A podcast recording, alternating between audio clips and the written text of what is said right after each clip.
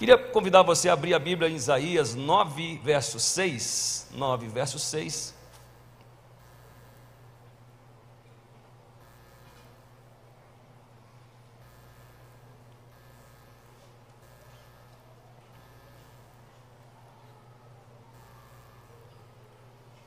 Texto muito conhecido, todos nós, que diz assim: Um menino nos nasceu e um filho se nos deu e o governo está sobre os seus ombros.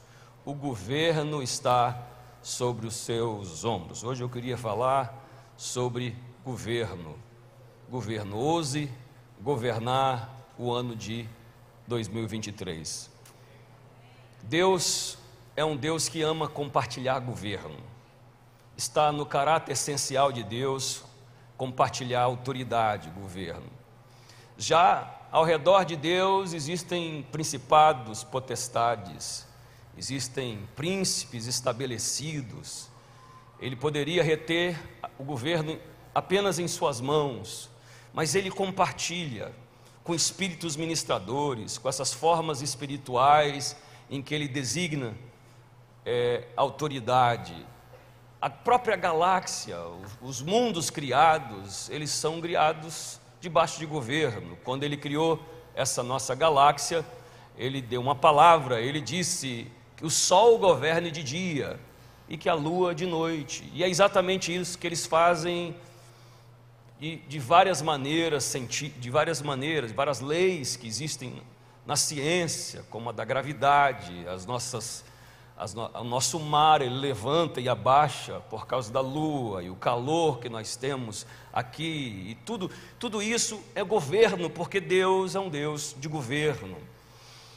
No livro de Gênesis, e que eu vou tomar hoje para analisar qual é o governo que Deus está nos dando e que nos deu, tem três tipos de governos. O governo é oferecido, conferido de três formas eu vou falar sobre o governo como competência, o governo como geografia e o governo como propósito.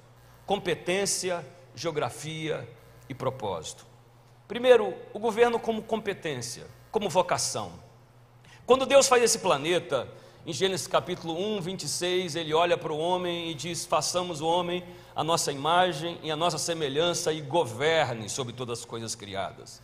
Ele atribui ao homem o domínio sobre a natureza, dá a ele uma competência de governar, uma, uma força para influenciar a matéria. É isso que nós fazemos nesse planeta. Nós influenciamos a matéria. E ele começa a distribuir competências com o ser humano. Você vê isso lá no livro de Gênesis. Eles começam a dominar sobre certo tipo de vocação.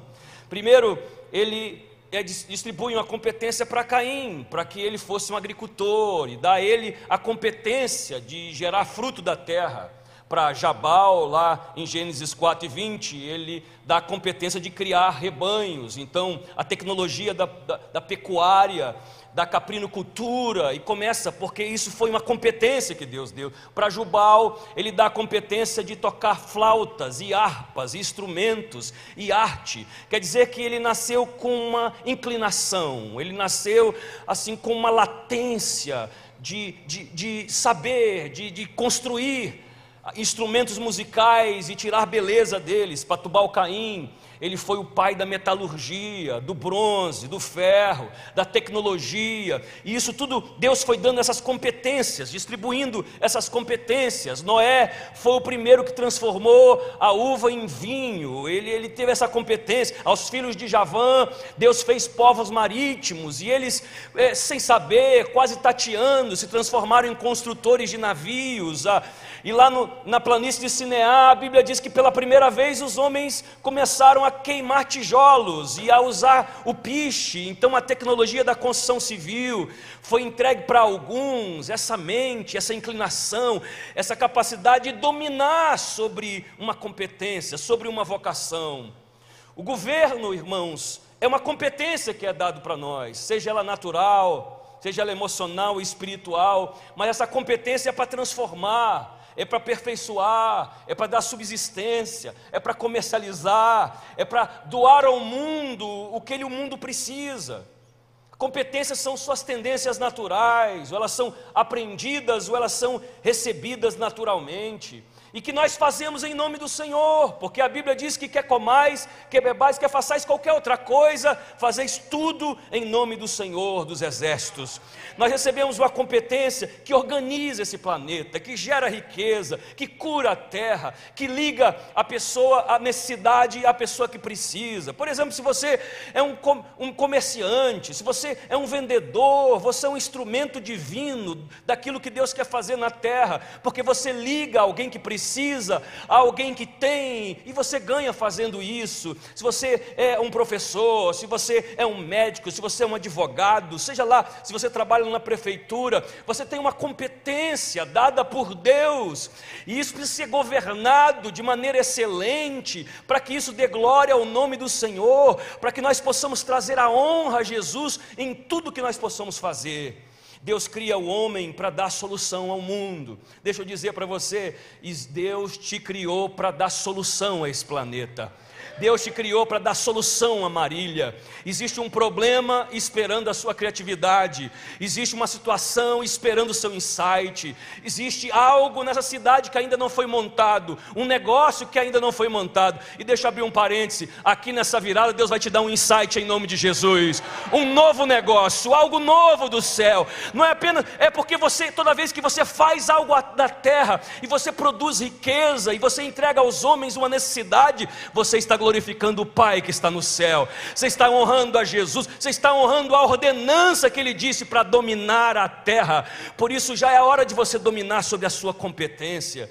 Às vezes nós queremos ver Deus resolver o problema das pessoas, resolver o problema da cidade. A gente é como aqueles discípulos que chegaram a, ao cima do monte e disseram para Jesus: Olha, despede o pessoal, porque está todo mundo com fome. E Jesus devolve a bola para eles e diz: Dai-vos vós de comer. É você, é na sua mão que está a competência necessária para melhorar, para aperfeiçoar, para gerar riqueza, para produzir. É, é, é, é você que vai ter um vislumbre mental, é você que vai ter um insight divino, é você que vai ter uma resposta, é você que vai andar olhando para essa cidade, se perguntando o que está faltando nessa cidade, o que está faltando servir essa cidade, o que está faltando para abençoar essa cidade, qual o negócio que ainda não existe nessa cidade e que eu possa implementar, porque você foi criado para dominar sobre uma competência, para ser tão excelente naquilo que você faz, que alguém vai ver você fazer e vai glorificar o Pai que está no céu.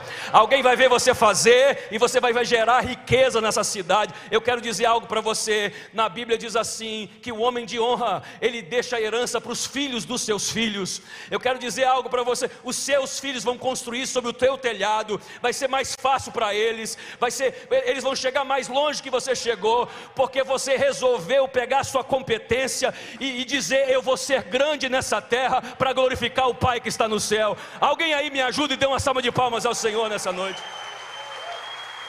Ouse, ouse governar a sua competência, ouse aperfeiçoá-la. Descubra o seu dom, aperfeiçoe o seu dom e sirva o seu dom ao mundo. Essa foi a resposta de Jesus. Alguns discípulos estavam discutindo, ouça com atenção o que eu vou dizer. Alguns discípulos estavam discutindo, e a discussão deles é sobre quem seria o maior.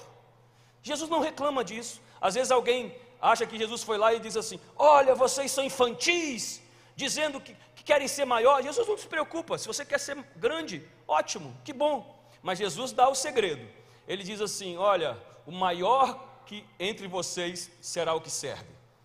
Será o que serve. O maior entre vocês será o que serve. Então você quer ser maior, enquanto o seu dom, aperfeiçoe o seu dom, sirva o seu dom ao mundo. E quanto melhor qualidade você servir, e quanto maior número de pessoas você servir, maior você se tornará. É simples assim. Enquanto o seu dom, aperfeiçoe o seu dom, sirva o seu, sirva o seu dom para o mundo. Se você servir com qualidade e servir para muita gente, você vai se tornar grande nesse lugar. E eu quero dizer que a PIB de Marília tem uma vocação de levantar gente que seja grande nessa cidade, que seja grande e que traga grandeza para essa cidade. Meus irmãos, em Hebreus capítulo 11, é, é, diz lá que pela fé nós entendemos que os mundos foram criados pela palavra do Senhor. Então, pela fé a gente entende diz que pela fé Abel adorou a Deus. Diz que pela fé é, Enoque andou com Deus. Então, pela fé você entende, pela fé você adora, pela fé você anda com Deus. Mas no quarto capítulo diz que pela fé Noé trabalhou. A gente trabalha pela fé também. A gente, a gente, o nosso trabalho não é uma coisa que a gente faz para vir à igreja. O nosso trabalho é uma sinfonia divina de glorificação ao Senhor. O nosso trabalho é uma maneira.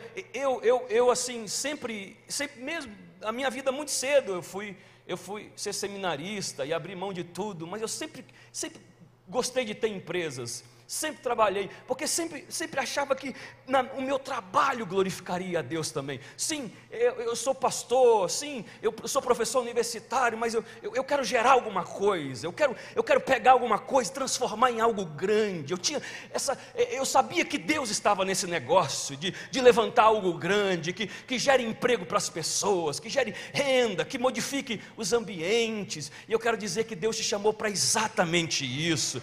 Deus te deu os materiais necessários nesse planeta, a planta, a criatividade. Deus usa o seu trabalho para dar glória ao homem, homem do Senhor. Eu vim aqui para dizer para você que você precisa aplicar fé ao seu trabalho.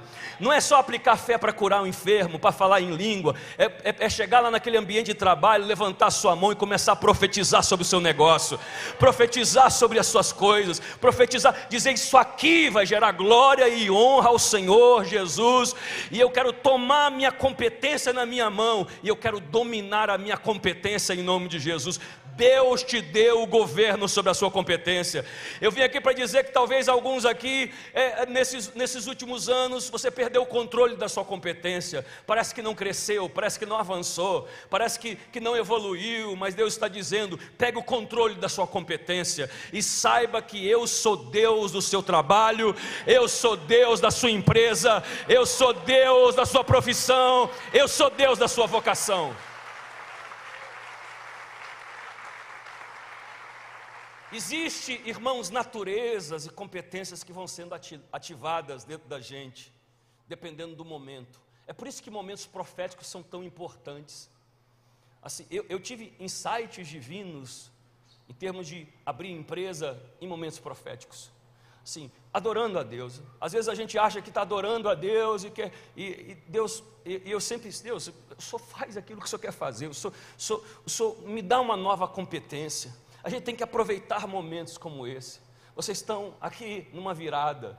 E a gente precisa entender que nessa atmosfera profética, Deus vai ativando novas competências dentro de nós, coisas que nós achávamos que não faríamos, coisas que nós achávamos que nós não tínhamos uma tendência natural. Momentos são ferramentas poderosas de despertamento vocacional. Nesses momentos a gente muda às vezes até o nosso jeito, a maneira de perceber vai, vai, vai despertando novas preferências. Quando você vai sendo exposto à presença de Deus, novas preferências vão sendo mudadas dentro de você. De repente você se assusta, de repente você está no ambiente, o pessoal está conversando, você costumava rir daquelas coisas e você já não ri mais. É como se aquilo. É, aí você, você pensa, nossa, será que, que é eu que estou chato? Não, é você que está sendo mudado, é você que está sendo transformado, é Deus que está colocando a mão no oleiro e está despertando assim um, um, novo desejo, um novo anseio, um, um novamente. Às vezes você desgosta dos lugares, assuntos, companhias. Por quê? Porque você vai se descobrindo. Irmãos, é, dominar sobre as nossas competências é se descobrir. Não tenha medo dessas transformações internas. É Deus que está fazendo isso com você. É Deus que está te empurrando para uma outra mentalidade. É Deus que está abrindo o seu intelecto. É Deus que está te dando foco para outro lugar. Eu estou plenamente convencido que a gente não se inventa, não se constrói, a gente se descobre. E quanto mais você está em Deus, mais você se descobre. E quanto mais você está em Deus, mais Ele revela a sua essência. Você ainda não se descobriu por completo, você ainda não se entendeu por completo, mas Deus vai, vai descortinando o céu e olha para você e diz: Deixa eu te apresentar quem você é. É como Moisés que subiu o monte, irmãos, e a Bíblia diz que quando ele subiu o monte, Deus dizia: tenho cuidado de fazer exatamente ao plano que eu te mostrei no monte, na construção do tabernáculo. É como se você está no lugar desse profético, numa adoração profética, e Deus diz algo a respeito de você, e quando você desce do monte, Deus está dizendo: tenho cuidado de fazer exatamente como eu te mostrei no culto, tenho cuidado de fazer exatamente como eu tenho te revelado a sua natureza. Não, não negligencie a natureza. É assim, irmãos, como um DNA. Eu estava conversando com uma genicista lá da igreja, e ela estava me falando sobre que todos nós, no DNA, temos coisas, temos predisposição. Por exemplo, você tem um, eu fiz um exame um dia desse, de DNA, que faz lá na Itália, e eu nem quis ler. Por quê? Porque lá mostra todas as predisposições de, de enfermidade que você possa ter. Então, assim, olha, você está predisposto para ter câncer nessa área, predisposto para ter câncer. É quase uma profecia. Eu falei, não vou ler essa profecia. mas, mas ela estava me dizendo: olha, é, o que acontece? Nós temos predisposições no DNA. E essas disposições, elas são ligadas, elas são, é, é, elas, elas têm ênfase, elas, elas crescem se você tiver um estilo de vida dessa maneira. É como, é, e, e eu, eu creio que o DNA profético é da mesma maneira. Deus coloca dentro de você coisas dormindo, que precisam ser ativadas profeticamente. É quem você é de fato, está lá. Você ainda não se descobriu, você ainda não se entendeu. É como Moisés que está lá trabalhando, cuidando de ovelha, e de repente Deus olha para ele e diz: Você é um príncipe, você vai libertar o meu povo. Ele diz: Quem sou eu? Eu não sei nem falar, mas é algo que vai sendo despertado. Eu eu quero dizer que nesses dias da virada, algo vai sendo despertado, vai ser despertado dentro de você. Existe algo dormindo que Deus vai acordar em nome de Jesus. E existe algo que, que está frio que Deus vai trazer avivamento. Existe algo que Deus vai despertar que é você. Não é não é o não, não é o, o aquele que você olha de vez, o impostor que você olha de vez em quando no espelho. É o você verdadeiro, é o você glorioso, é o você que Deus imaginou, que Ele arquitetou, é o você que você desistiu de você, mas eu vim aqui hoje para dizer: não desista da sua vocação, do seu chamado, não desista, do, domine sobre aquilo que Deus chamou e disse que você ia fazer. Você crê nisso? Você pode dar uma salva de palmas ao Senhor. Domine.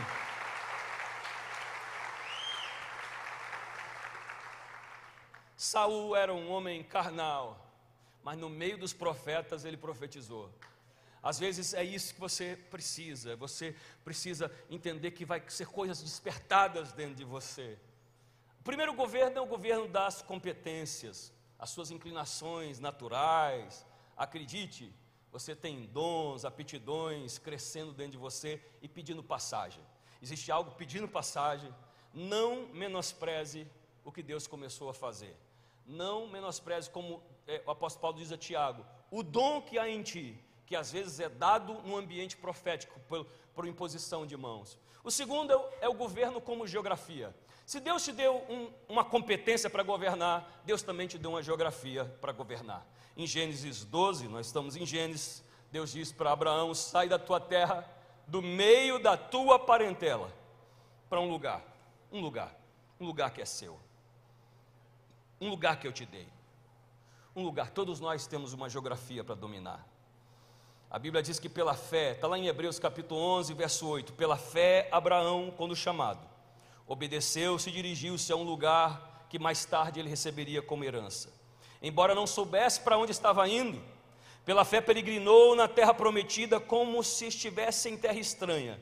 Viveu em tendas, bem como Isaac e Jacó, co-herdeiros da mesma promessa. Olha no verso 10 que diz: Pois ele esperava a cidade que tem alicerces, cujo arquiteto e edificador é Deus.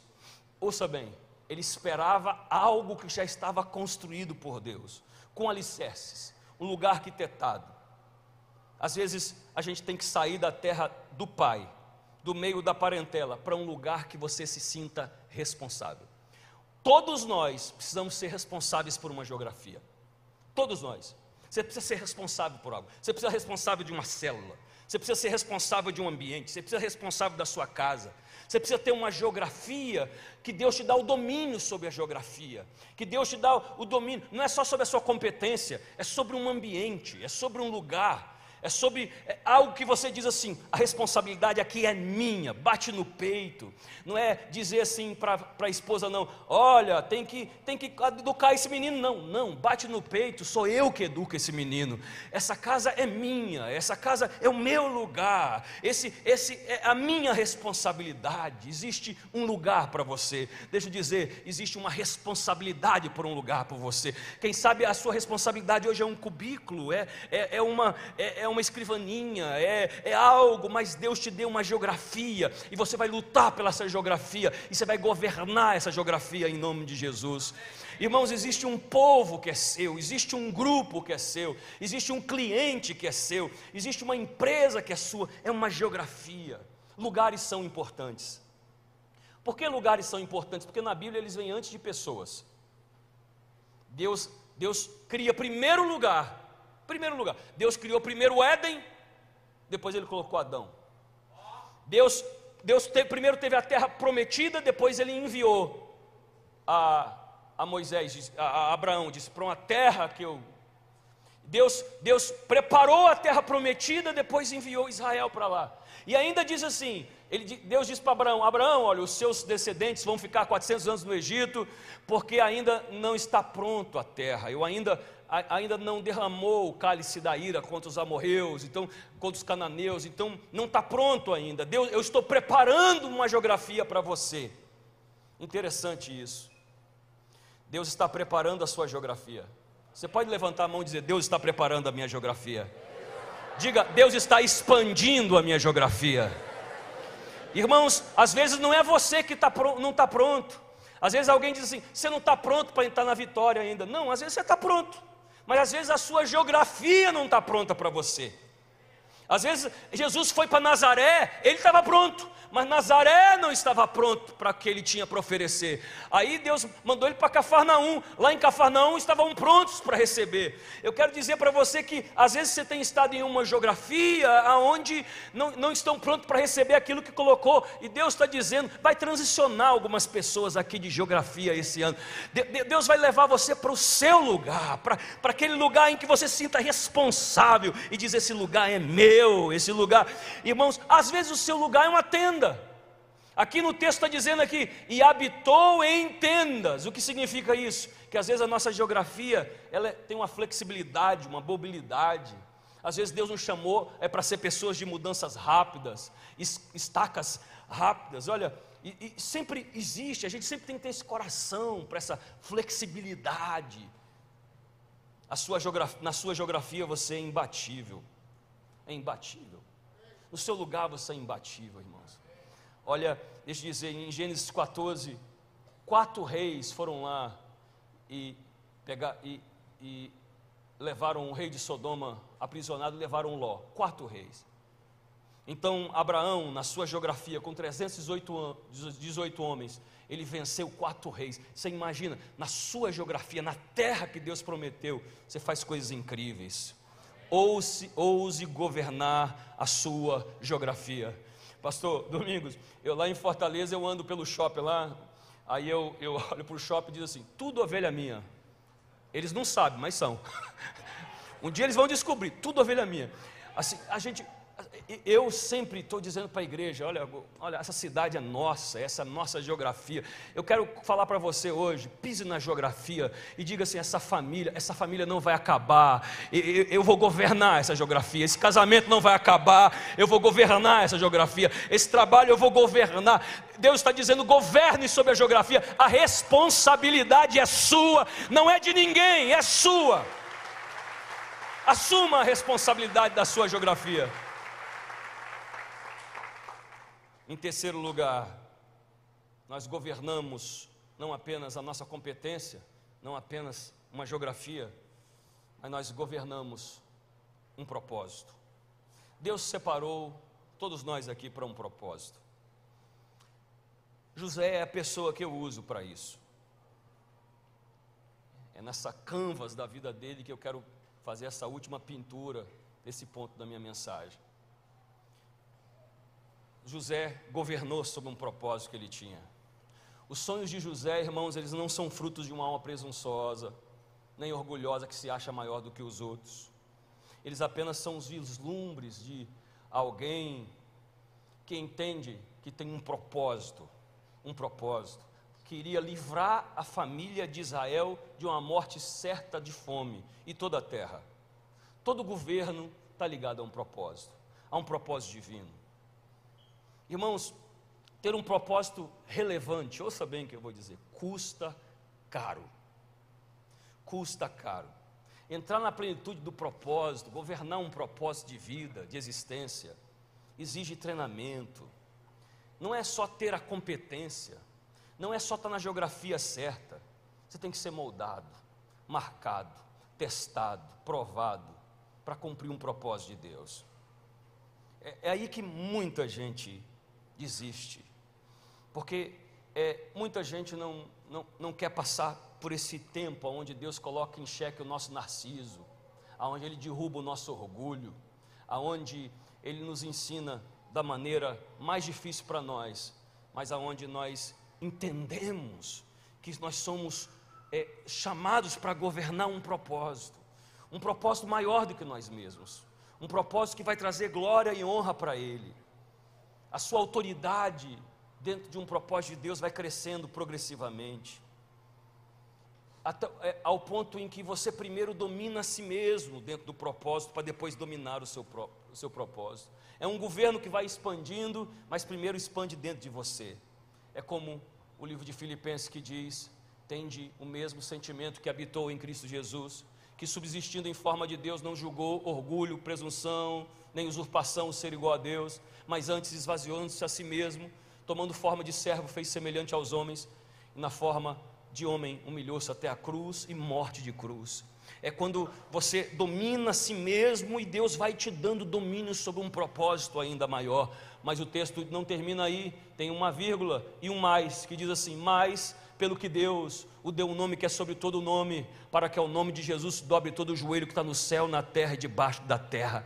O propósito tem a ver com a cruz que nós carregamos, tem a ver com o homem que nós vamos nos tornando, porque governo, irmãos, é a delegação de um propósito. Se lembra das, das várias parábolas que Jesus contou, dos talentos, das minas, da, da, da, é, da entrega da, do, da, da fazenda de, de, de lá no livro de Lucas, aonde ele entrega algo para nós, nós temos que multiplicar e crescer, e em algum momento ele pede ali uma satisfação daquilo que ele entregou. É um propósito. Davi era o oitavo filho do seu pai, era desprioritário, despretensioso. Ele vivia uma vida medíocre, comum, corriqueira, uma vida ordinária. E deixa eu dizer para você aqui hoje: não tem problema de você viver uma vida ordinária. Não tem problema de você viver uma vida comum, corriqueira. Não tem problema de você viver uma vida despretensiosa. O único problema é quando existe algo grande dentro de você. Aí você está frito, irmão. Se quando você sabe que Deus te chamou para algo maior, Aí, irmãos, você fica sem lugar. Olha, eu era pastor nos Estados Unidos, era empresário, tinha uma igreja linda, um seminário, nós tínhamos acampamento, uma igreja própria, abrimos igrejas em vários lugares nos Estados Unidos, abrimos igrejas fora do dos Estados Unidos. E eu estava bem, feliz, entre aspas, porque existia uma chama dentro de mim. Eu achava, será Deus que é isso? Será que isso não me chamou para algo maior? Eu quero fazer algo mais significante com a minha vida. Eu quero fazer algo que marque mais. Eu quero fazer. E isso gerava um banzo dentro de mim, um descontentamento divino, quase como uma insatisfação santa, aonde as coisas perdiam um sabor. E eu conversava com os meus amigos pastores do Brasil e falava: Você é louco, rapaz.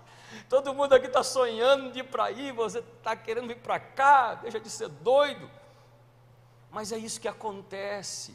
Mesmo quando você tem uma vida e algo que Deus colocou dentro de você, é, é, é um propósito, é, é algo divino que Deus depositou aí.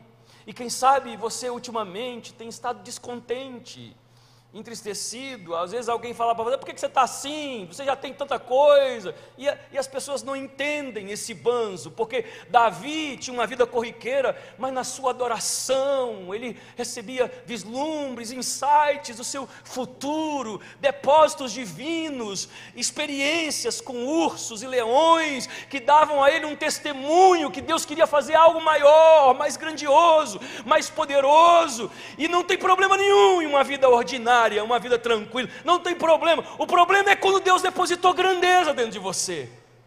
É quando Deus depositou um propósito maior dentro de você. É quando Deus deposita algo grande, um pastor Domingos que tem uma igreja linda aqui, eu tenho que fazer algo maior, eu tenho que construir algo maior, e está lá, e está se esforçando. É algo que a gente não consegue entender, a gente só sabe que Deus colocou dentro de nós. E eu quero dizer que isso está dentro de você. Isso vai ser uma santa perturbação para você. Eu me lembro quando é, lá é, na, na, reforma protestante, lá em Genebra, quem estava em Genebra? Quem pode me ajudar aqui? Os batistas que se restaram aqui na igreja. Era, em, em Genebra havia era Calvino, Calvino. Calvino era um ensinador um ensinador da Escritura, ele era um estudante. Então ele, ele chegou, ele estava passando por Genebra e ele foi chamado para fazer uma obra em Genebra. Tinha um, um pastor em Genebra e o pastor foi para ele. Eu fui já algumas vezes em Genebra e lá, lá naquele local e o pastor disse para ele: Vem trabalhar aqui. Deus vai fazer uma coisa incrível em Genebra. Aí ele diz: Ah, não, eu estou estudando eu me dediquei, já pastoreei, agora vou me dedicar ao estudo, vou me dedicar ao crescimento intelectual. E o pastor diz: Não, mas Deus está fazendo algo incrível, as almas estão se convertendo, Deus está fazendo algo incrível. Ele: Não, eu estou meio doente, eu vou, eu vou descansar e vou estudar. Aí o pastor mandou uma carta para ele, disse que Deus amaldiçoe o seu descanso, que Deus amaldiçoe o seu estudo, que Deus amaldiçoe é, tudo isso que, que, que você quer dar uma certa normalidade para a sua alma, que Deus coloca uma incomodação profunda, porque Deus te chamou para algo grande.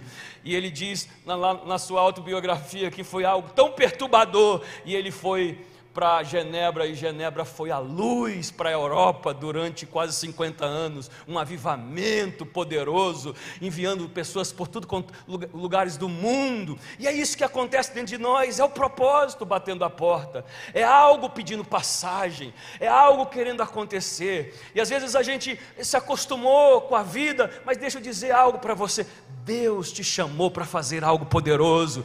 Você está na geografia certa. Você está no lugar onde sonhos são ativados. Você está no lugar onde Deus vai mexer no seu interior e você vai dominar o seu propósito em nome de Jesus. Você pode me ajudar aí a celebrar o Senhor com a salva de palmas?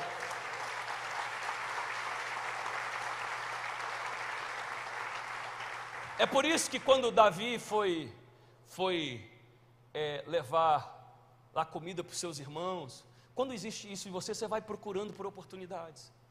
Ele vai e, e, e de repente ele vê uma oportunidade, um gigante a ser vencido, uma oportunidade aberta, porque existe algo em você. Irmãos, quando você está completamente obcecado pelo seu futuro, as suas conversas, o seu papo, assim, a sua oração, o seu clamor, de alguma maneira isso vai, vai chamando o seu futuro. E foi isso que aconteceu com ele.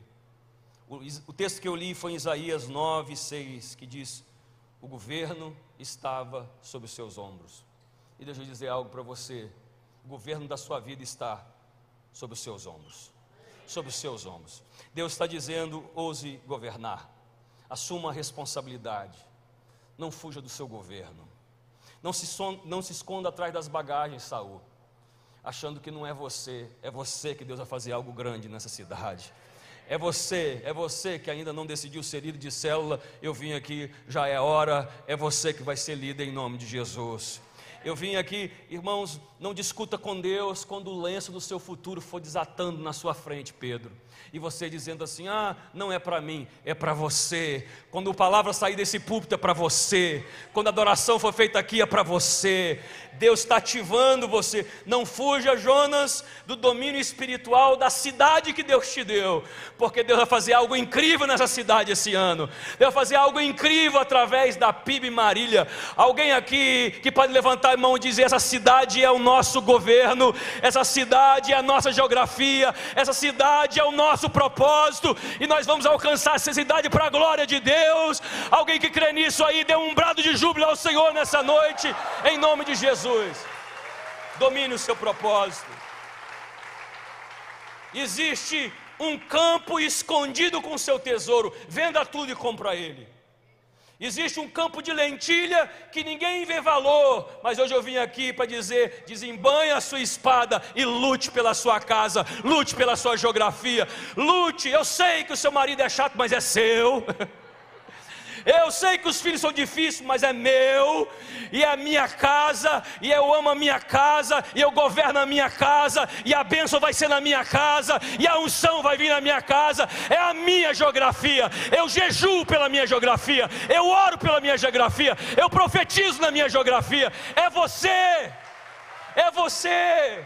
Às vezes chegam gente na igreja, uma senhora chegou um dia desse, ah, minha filha, a minha filha está acontecendo isso, ela está em dúvida da sexualidade, aconteceu isso com meu filho, ore por mim, pastor. Eu disse, eu não vou orar por você, levante a sua mão aí.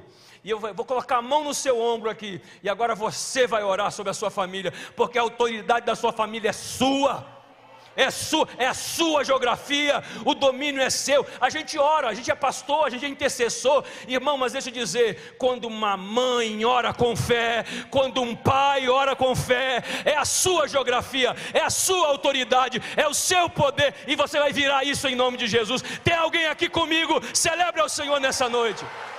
Domine, domine. Assuma a geografia, essa casa é minha essa rua é minha, essa cidade é minha. Alguém levante a mão e diga: essa cidade é minha. Esse trabalho é meu, é a minha geografia. Eu assumo autoridade na minha geografia, o governo na minha geografia. Existe um lugar que não pode ser negociado por preço nenhum. Nem se Jezabel quiser comprar o seu lugar, é o seu campo, é a sua herança, é o seu lugar, é, é, é, a, é o seu domínio. E, e eu vim aqui para trazer essa palavra sobre a sua vida. O domínio está sobre os seus ombros, a autoridade está sobre os seus ombros. Se coloque de pé em nome de Jesus.